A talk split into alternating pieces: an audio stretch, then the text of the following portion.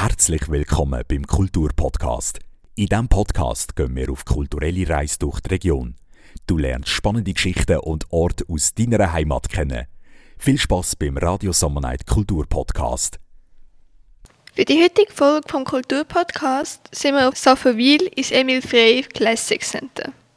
Wie es der Name schon sagt, gehört das Classic Center zu der Emil Frey Holding AG. Das Herzstück bildet dabei die im 1924 gegründete Emil Frey AG. Ursprünglich ist das nur eine Autowerkstatt mit Sitz in Zürich. Über die letzten fast 100 Jahre hat sich das aber recht verändert. Zu der Unternehmensgruppe gehören mittlerweile eine Vielzahl an Servicedienstleister.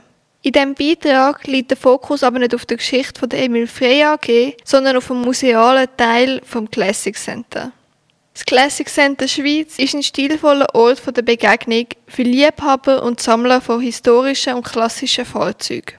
Ursprünglich ist das Areal 1897 als Feinstrickerei und Baumwollspinnerei genutzt worden. Im Laufe der Zeit hat die Fabrik dann aber mehrere Modernisierungen und Erweiterungen durchlaufen. Im Jahr 2009 hat Emil Frey AG die Immobilie erworben und seit 2015 erstrahlt das ehemalige Fabrikgelände in neuem Glanz.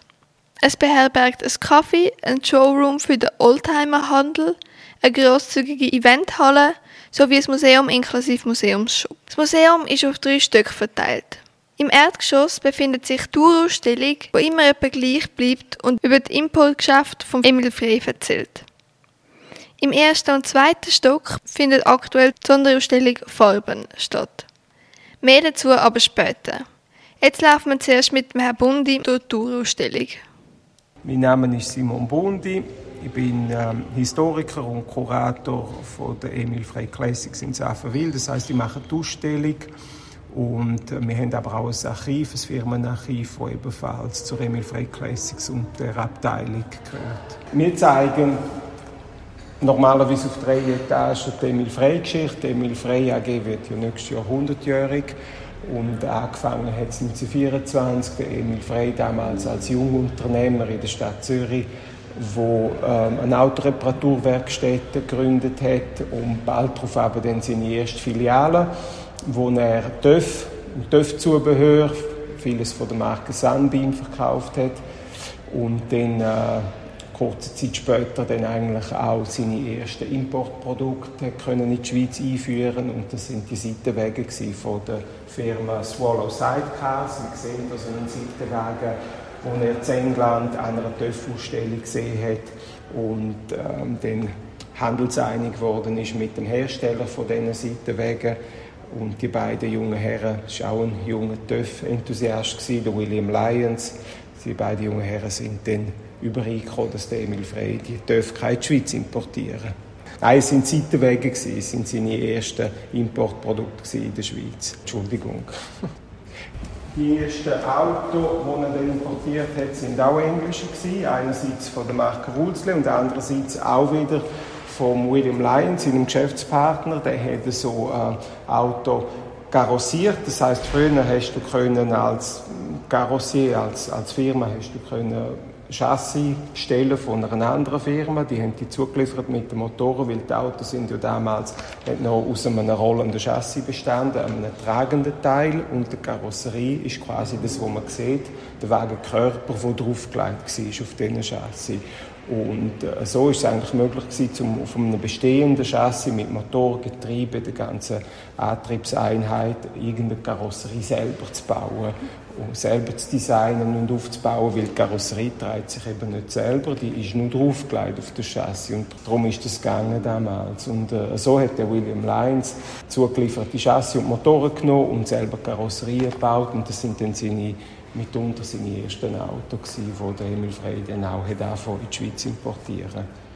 Marken war SS, der Modellname Jaguar und damit ist eigentlich auch gesagt, auf was es rausläuft. Also Uh, der William Lyons ist niemand anders als der Gründer von der späteren Firma Jaguar. Weil nach dem Zweiten Weltkrieg hat man dann aus dem Kürzel, uh, das Kürzel SS, das ja historisch belastet war, uh, von den Deutschen, hat man dann quasi aus dem, Marke, aus dem Modellnamen den Markennamen gemacht. Und seit 1945 heißen die Auto Jaguar. Heißt also, wir haben mit der Firma Jaguar, respektive mit der Vorgängerfirma, die mit den Seitenwegen angefangen hat, haben wir seit über 90 Jahren Geschäftsbeziehungen, weil wir importieren ja immer noch Jaguar in die Schweiz bis heute.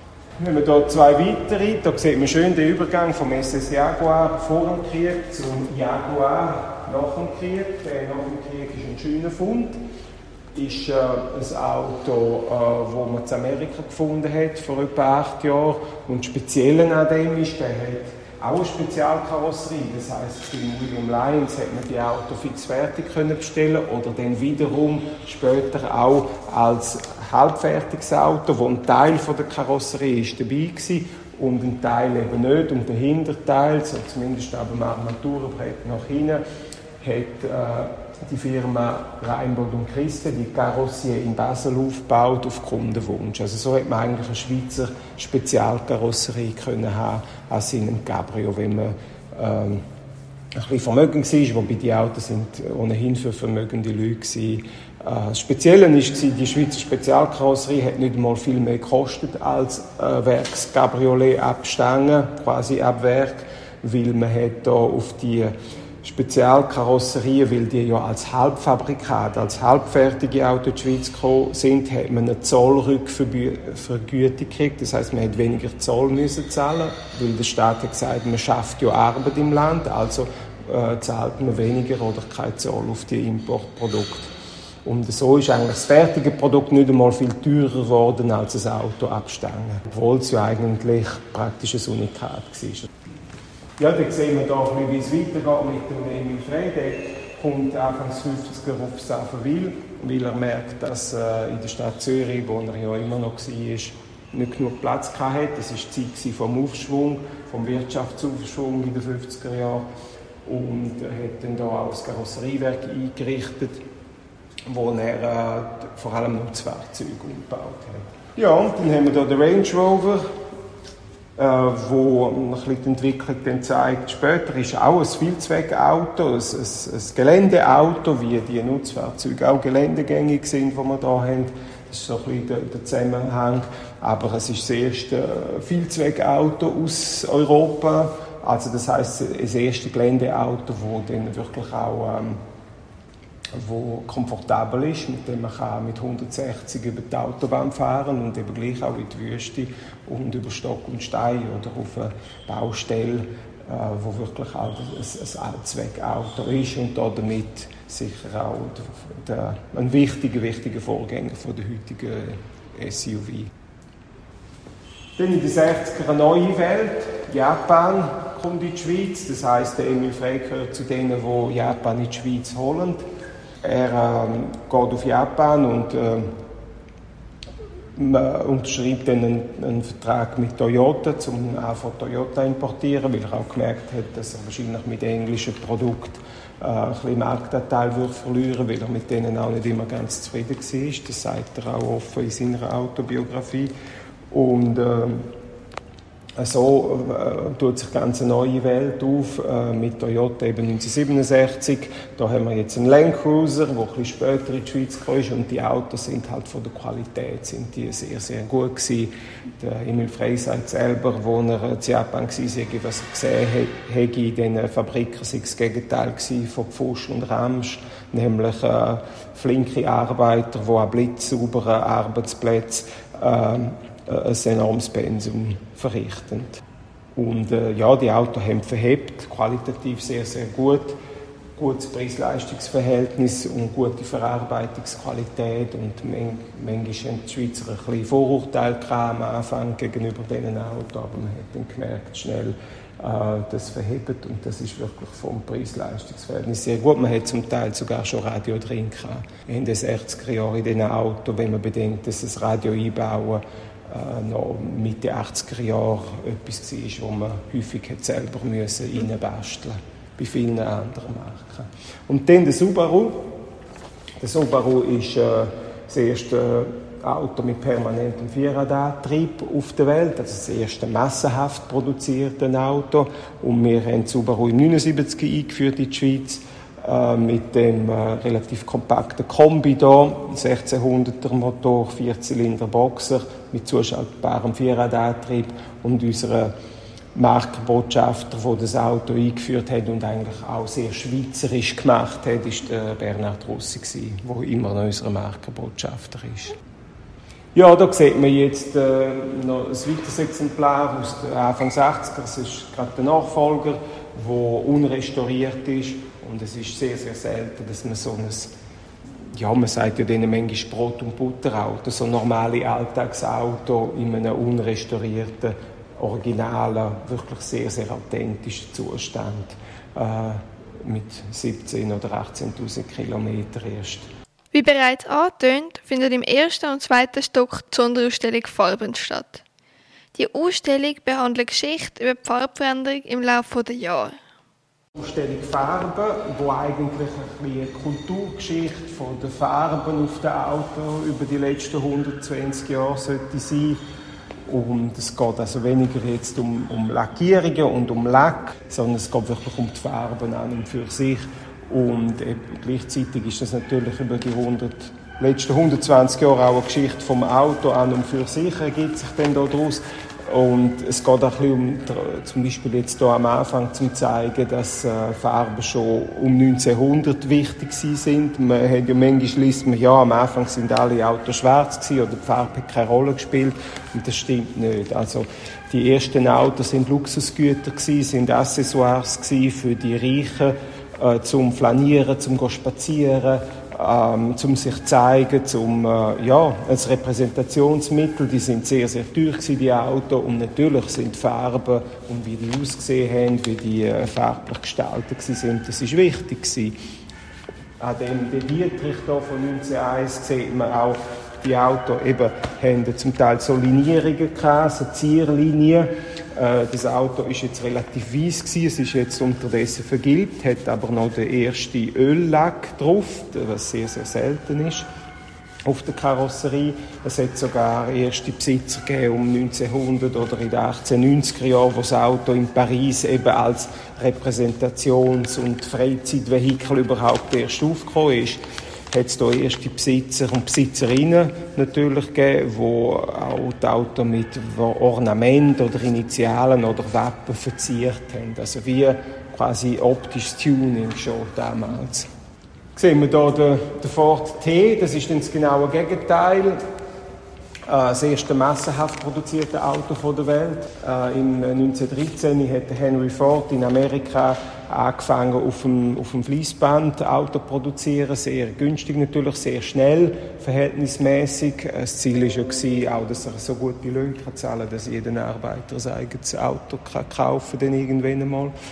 Und äh, er ist dann bald äh, darauf dazu übergegangen, um die Autos nur noch schwarz zu lackieren, weil das sogenannte Asphaltschwarz, das ist halt immer schwarz gewesen, hat am schnellsten trocknet und, und Schnelligkeit ist natürlich entscheidend, wenn man günstig produzieren Und so ist dann aus dem berühmten Ausspruch entstanden, jeder Kunde kann das Auto in jeder beliebigen Farbe passen, muss einfach schwarz sein.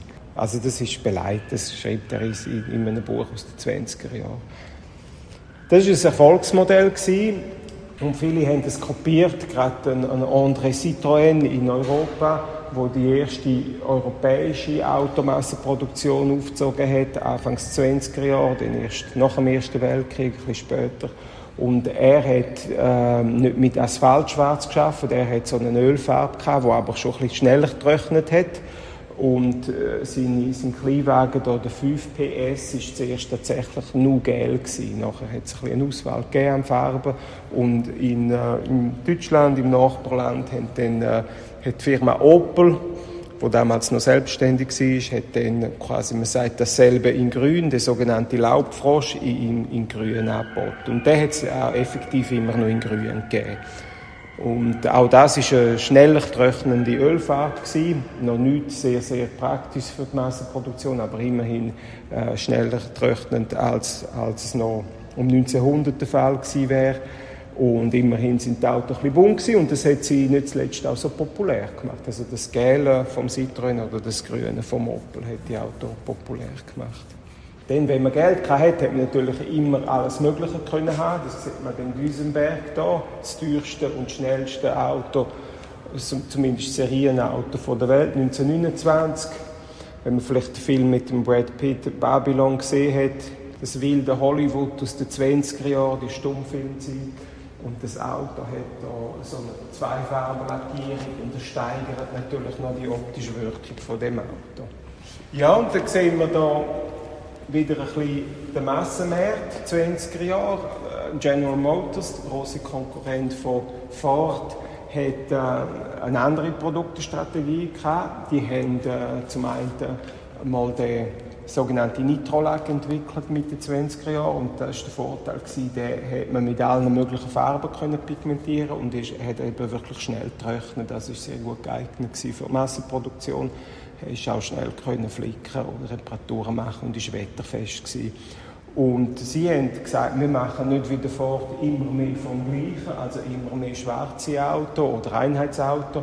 Wir machen äh, haben verschiedene Karosserieaufbauten, das hat es beim Ford auch gegeben, aber bei uns gibt es eigentlich jedes Jahr ein, ein neues Modell und jedes, jede Karosserie hat ihr Farbkonzept.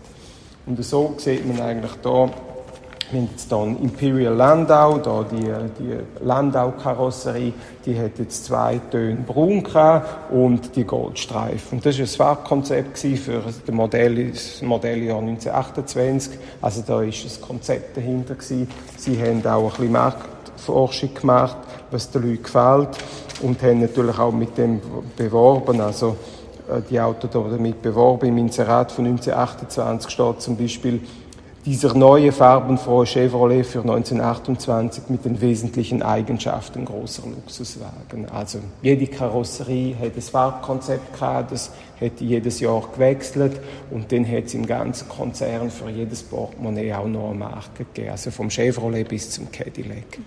Die Autos haben aber wirklich sollen schön sein und sollen attraktiv sein und eben nicht nur die teuersten, sondern auch der, der Chevrolet der, der günstige Vierzylinderwagen von General Motors.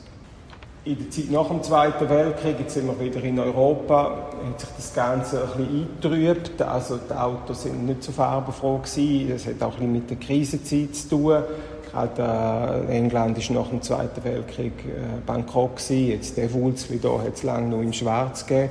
Da haben wir jetzt einen in dunkelgrün, wo man für verschiedene Exportmärkte ähm, dunkelgrün gespritzt hat, äh, aber die Auswahl war immer sehr, sehr klein gewesen. Die meisten, die hast können haben, sind drei verschiedene Farben bei dem Wurzelten. Und wenn man hier schaut, auf dem Basler Münsterplatz 1952, das ist also nur vier Jahre nachdem das Auto rausgekommen ist, sieht es also auch nicht farbenfroh aus. Sehr viel sind gedeckte Farben mhm. und schwarz-grau.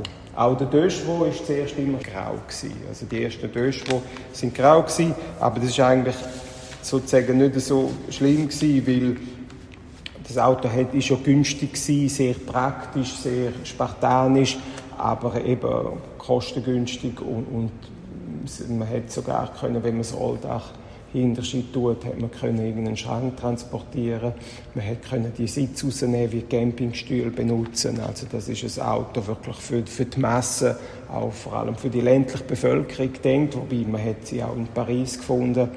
Und jetzt die Zeitschrift Hobby hat zum Beispiel geschrieben im 1953 die mit feldgrauer Ölfarbe gestrichene viertürige Blechkarosserie ist ebenso spartanisch wie unschön, aber geräumig und für schonungslosen Gebrauch geeignet. Also das hat eigentlich am Anfang überhaupt niemand gestört, dass die Autos alle so mausgrau sind. Citroën hat dann auch das genaue Gegenteil angeboten. Ein, äh, ein gehobener Mittelklassewagen, der DS, oder da ein bisschen günstiger als ID, und der hat dann hingegen in über 50 Farbkombinationen gegeben. Das ist natürlich die 50er Jahre, so die Zeit vom Aufschwung, wo ich unten schon erwähnt habe, wo natürlich äh, die Wirtschaft wächst. Den Leuten geht es immer ein bisschen besser. Man will jetzt auch gerne konsumieren, man will es auch besser haben als vor dem Krieg. Der Reallöhne steigen um 20 Prozent allein in den 50er Jahren in der Schweiz. Und so entsteht natürlich auch ein bisschen der Wunsch nach Luxus und auch der sogenannte American Way of Life kommt auf in den 50er, also so die amerikanischen Produkte und der amerikanische Lifestyle ähm, wird auch in der Schweiz, ähm, hat man auch in der Schweiz Freude an dem. Das sieht man ganz gut an dem Opel, äh, wo sogar in der Schweiz montiert ist, bei General Motors äh, Swiss in, äh, in Biel. Sieht es auch hier am Emblem auf der Kühlerhaube. Das Auto ist jetzt hier in einer zweifarbigen Sonderserie Ascona. Da haben spezielle Farben für die Sonderserie Ascona. Da haben wir jetzt uns Kupfer mit Weiß. Auch der Innenraum ist gleich. Wir haben ein bisschen mehr Chrom. Und da sieht man schon, oder für General Motors, für die, das amerikanische Styling, bedeutet halt wirklich, die Autos müssen schön sein, die Autos müssen ja, den Wohlstand, den darf man sehen. Das ist so der populäre Luxus aus den 50er Jahren wo vielleicht ein bisschen oberflächlich mag sein, aber halt optisch sehr, sehr viel hermacht. Und auch der Cadillac, der ja zu General Motors gehört, aber einfach das obere Ende von der, von der Produktepaletten abbildet, ist natürlich optisch sehr auffällig. Es ist eh die 50er Jahre, sind das Zeitalter von der Düsenjets, von der Raumfahrt, darum auch die Flossen mit den Rückleuchten wo man nicht weiß, sind es jetzt Raketenantrieb oder ist es fast irgendein sonst Mündungsfeuer oder was ist es. Also Auto wie Raumschiff, wo natürlich auch farblich sehr auffällig sind, jetzt das Schwarz, Rosa oder Pink von dem 1959er äh, Cadillac und das hat man auch bei Chevrolet, beim günstigen Modell hat man auch die Kombination schwarz-rosa gehabt. Für die damalige Zeit, für ein amerikanisches Auto nicht so ungewöhnlich gewesen, wie man vielleicht heute würde meinen. Ja, und dann haben wir hier nochmal ein Bild in Biel auf dem Bahnhofplatz, wo wir zwei ähm, blaue Autos sehen, nebst einem grauen Jaguar. Grau, Silber und Weiß ist nicht viel anders als heute. Ist eigentlich, sind Topfarben der 50er, 60er. Schwarz hingegen ist auf einem absteigenden Ast gewesen. Wir sehen im Hintergrund noch zwei schwarze Autos. Das ist eigentlich von gestern gewesen, in den späten 50er, in den 60er, 70er auch. Äh, Schwarz kommt erst in den 80er Jahren wieder zurück. Grau und Weiß, wie gesagt, sind sehr populär gewesen. Das sieht man auch sonst, wenn man hier die Bilder anschaut. Die, die weißen, grauen Autos dominieren, so das Pastellige, vielleicht noch mal ein bisschen hellgel allerhöchstens. Und sonst ist es also nicht sehr farbenfroh. Wir haben kaum Rot, kaum Grün, kaum etwas Knalliges drin. Und auch kaum Blau. Und hier das Bild sieht man zwei blaue Autos. Einerseits ein Studebaker mit Weißwandreifen und andererseits äh, nicht weniger mondän ein 190er Mercedes-Benz SL, äh, auch mit Weißwandreifen und, und mit dem damals nicht häufigen blauen Farbton. Also sehr auffällige mondäne Auto in einem speziellen Blau für die damalige Zeit. Speziell ist auch der Renault Florito in Jaune Bahama Metallisé, ein Auto, das optisch sehr viel, ähm, sehr viel äh, ja, Ausstrahlung hat, auch mit dem Chrom. Er ist jetzt Metallisé. Metallisé ist in den 60er etwas sehr Seltenes gewesen. Nicht neu, aber immer noch sehr selten. Und das macht das Auto natürlich schon noch ein bisschen luxuriöser und auffälliger, oder? Das Metallisé. Hingegen der E-Type, den wir hier daneben haben, ist etwas ganz Spezielles. Ähm, er war ursprünglich weiß, Cream, so ein gebrochenes Weiß. Im 62 auf Saffenwil importiert, ähm, über den Emil frei ausgeliefert und da hat mal ein Besitzer später das Auto zweifarbig gemacht.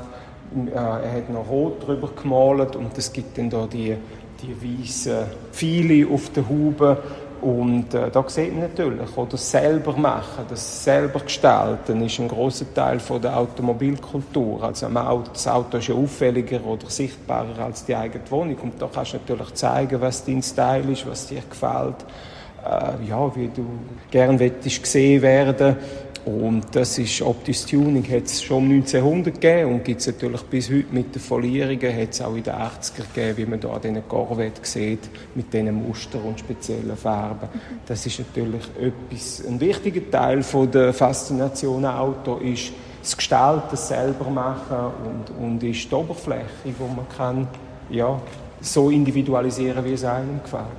Dann haben wir hier zum Abschluss noch etwas in dunkelgrün. Bei so dunkelgrünen Autos der 60 hat man oft den Reflex zu sagen, das ist British Racing Green. Ist es aber da nicht. Das, die Farbe heißt Conifer. Und da wollen wir eigentlich zeigen, dass der Begriff von British Racing Green ist ein bisschen komplizierter, wenn man genauer anschaut. Eben einerseits gibt es Auto dunkelgrün, wo nicht einmal offiziell so heißen und andererseits ist es auch schon im Rennsport früher so gewesen, dass es äh, x verschiedene British Racing Green gegeben hat. Nach den äh, langen Modetrends von den 50er, 60er Jahren mit weiß, grau, silber kommt eigentlich ähm, Anfang 70er ganz etwas anderes. Nämlich die Autos werden plötzlich bunt. Man sieht das sehr schön hier an dem Auslieferungslager von der General Motors in Studen bei Biel im Juli 1973. Es ist total bunt. Rot, weiß ist natürlich ist immer noch weiß dabei. Dabei hat es extrem viel, aber orange, blau, grün, sehr viel wirklich orange, gelb. Also es ist unglaublich die, die ähm, farbliche Vielfalt, die da plötzlich entsteht. Und mit was hat das zu tun? Das hat eigentlich zu tun damit, dass das Pop-Zeitalter anbricht in den 60er, also quasi die, die Popkultur, die natürlich nicht zuletzt von den Massenmedien kommt, wo auch Jugendkultur ist, wo viel experimentierfreudiger ist als die konservativen 60er, 50er Jahre, wo natürlich sehr farbenfroh ist und wo es auch in anderen Produkten gibt, bis zu äh, Möbel- und äh, Badzimmereinrichtungen und äh, ja, Wohnungseinrichtungen und x andere Produkte, die bunt werden. Viel natürlich auch mit Kunststoff, weil Kunststoff kann man sehr leicht einfärben und Farbe verändern. Und äh, auch in der Kunst findet man das. Und die Industrie nimmt das dankbar auf, nicht zuletzt wahrscheinlich auch, weil auch viele jüngere Menschen sich jetzt ein Auto können leisten können. Anfang 70er Jahre, in den 50er Jahren hast du einen wohlhabenden Vater haben, um ein Auto zu kaufen. als junger Mensch, in den Anfang 70er ist das schon ein bisschen anders. Und das führt dann dazu, eigentlich, dass die Auto dass die Autos generell bunter werden. 1977 haben wir plötzlich Farben vorne mit dabei, die in den 60 noch keine Rolle gespielt haben. Also konkret kann man sagen, in 1977 ist Grün auf Platz 1, Rot auf Platz 2 und Gelb auf Platz 3 von der Neuwagenfarben. Das sind natürlich immer, messen kann man es ja nur an den neu verkauften Autos, logischerweise.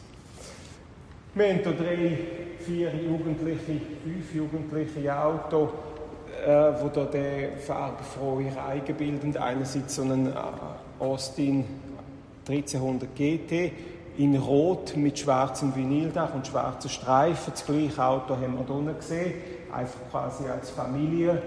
Kompaktwagen und da sieht man eigentlich, wenn man das Auto rot macht, schwarze Streifen und schwarzes Vinyldach, äh, kriegt man eigentlich über die Farbe schon ein total sportliches Auto an.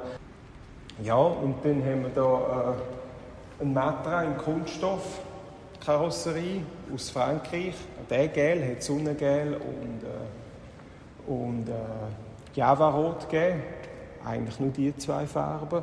Und dann Alfa Montreal, nebst einem Lamborghini Jura. Der Jura ist so ja, zwischen Gel und Orange. Giallo Miura heisst die Farbe. Miura ist natürlich ein totaler Showcar, auch in Montreal. Das sind Autos zum Vorzeigen vielleicht würde ich heute fast sagen, zum Posen. Äh, der, Rod Stewart posiert jedenfalls auch vor seinem Jura. Und äh, also es hat hier jede mögliche Farbe praktisch gegeben, Abwerk zum Auswählen. Und weil es ja nur 760 im Jura gegeben hat, ist es dann halt auch so, dass äh, es hat Auto gegeben, da hat es den Farbton genau einmal gegeben. Ja, und da haben wir etwas, das auch typisch 70er ist, vom, vom Psychedelischen her, ein äh, MGB GTV8 in, in äh, Violett, Econite äh, heisst die Farbe. Eisenhut bedeutet das, ist eine Giftpflanze. Und das ist natürlich auch etwas, das wäre in den 60 unvorstellbar gewesen, so ein MGB GTV8 in, äh, oder überhaupt ein englischer Sportwagen in Violett. Und eben da sieht man auch, oder, selbst ein, ein Triumphstag, der schon wirklich für so ein bisschen arriviertere Herren ist, hat es auch in, in Violett gegeben. Haben wir hier zwei Autos, die eher unerwartete Farben haben, ein Haflinger und ein Jeep, beides Autos, die aus dem Militär rauskommen. Also der Haflinger ist, ähm, ist ein kleines, geländegängiges Auto mit Vierradantrieb, ist 600 Kilo schwer, aber noch 500 Kilo Nutzlast aufladen und äh, ist äh, am Ende 50er entwickelt worden für das Militär. Hat so sehr viel im, in der Schweizer Armee gegeben, die sieht man heute noch oft, aber es hat sie eben auch zivil gegeben, beispielsweise in, in dem Rot. Da. Und äh, man sieht hier an dem Werbeplakat, dass die auch als Lifestyle- und Freizeitauto vermarktet worden sind in den späten 60er Jahren und gleichzeitig auch in der Berglandwirtschaft eingesetzt worden sind. Und der Jeep kommt aus den 40er Jahren, aus dem Zweiten Weltkrieg. Und in den 70er äh, macht man ihn als in der Version Renegade, macht man ihn bunt. Man sieht hier die drei, der Gel, der Rot und der Grün. Das sieht eigentlich wie aus einer Bonbon. Tüten aus, die drei Autos. Eigentlich praktisch eine Kreuzung zwischen Hippie und Popmobil wird das, vor allem über die Farbe mit den schwarzen Streifen. Dann haben wir hier noch die Sitz von Levi's wo farblich dazu passen und da sieht man natürlich schon mit der Jeans-Edition, Jeans ist natürlich auch das Gegenteil vom Militär. Das ist Jugendkultur, das ist ein bisschen rebellisch in den 70er, das ist natürlich ein Lifestyle, wo das Gegenteil ist vom Militär. Und Renegade heißt ja lustigerweise auch äh, äh, Abtrünnige, also eigentlich der Deserteur, es ist wie wenn das Auto aus dem Militär desertiert wäre und eigentlich eben zum, zum äh, lebensfrohen äh, bunten Popmobil wird. Dann haben wir hier Mitsubishi in Metallisee. In den 70er, 80er ist Metallic sehr wichtig. Die Leute zahlen auch Aufpreis dafür. Und äh, das ist natürlich etwas auch wieder, um sich unterscheiden. Ich würde behaupten, in den 70er, 80er, wo bald jeder ein Auto hat, wird sich unterscheiden von den anderen wird eher noch wichtiger. Und natürlich das Auto wirkt dreidimensionaler, auffälliger nochmal mit dem Metallic Lack. Und da sieht man selbst so einen Suzuki LJ80 hat man können mit Metallic Lack in einer Sonderedition haben als Lifestyle-Auto, also selbst so einen kleinen Gelände-Jeepli, wenn man so will, Geländewagen, wird da zum Lifestyle-Auto über so einen Metallic Lack und ein bisschen Sonderausstattung. Was wir denn hier haben, ist das Gegenteil von Farbe, nämlich Nicht-Farbe, also das Auto ohne Lack, gibt dann natürlich auch eine Farbe, einfach eine achromatische Farbe, so ein futuristisches Grau, gebürsteter Edelstahl und die Rede ist natürlich vom DeLorean, ein Auto, das John DeLorean entworfen hat, ein ehemaliger General Motors Manager, der gesagt hat, ich baue ein Auto für die Zukunft, das ist nachhaltig, das macht aber gleich Spaß und ist sicher. Und das Resultat war sein Flügeltürer, wo er gesagt hat, ich mache eine gebürstete Edelstahlbeplankung auf der Karosserie, denn äh, die rostet nie und braucht auch keinen Lack. Und nicht zuletzt durch den futuristischen Look, natürlich auch dank der Flügeltürer, ist er dann in Back to the Future eingesetzt worden als Filmauto und das hat das Auto dann schlussendlich bis heute zur Legende gemacht. Ja, dann haben wir hier einen, einen Lancia Monte Carlo und dann noch einen Fiat und einen MG, wo ziemlich viel Kunststoff haben an sich. Also in den 70er kommt der Trend Kunststoff auf. Natürlich aus Sicherheitsgründen, das verlangen vor allem die Amerikaner, Kunststoffstoßstangen sind das Sicherheitsfeature. Und gerade am Lancia Monte Carlo, oder zuerst hat er noch Beta Monte Carlo geheißen und am Fiat Abarth sieht man das, oder am Fiat Ritmo sieht man, das sind sehr mutige Designs, weil die haben den Kunststoffkap vorne sieht man sehr gut in die Karosserie eingebaut und das gibt natürlich ganz einen neuen Look mit dem Kunststoff. Und Kunststoff eignet sich natürlich auch dafür, um ein Auto sportlicher wirken zu lassen, weil so das Anthrazit-Schwarze gibt es durchaus auch im Rennsport. Wenn man denkt, so an die 60er, 70er Jahre hat es so Rallye-Auto gegeben mit matt-schwarzen Huben, damit es nicht blendet.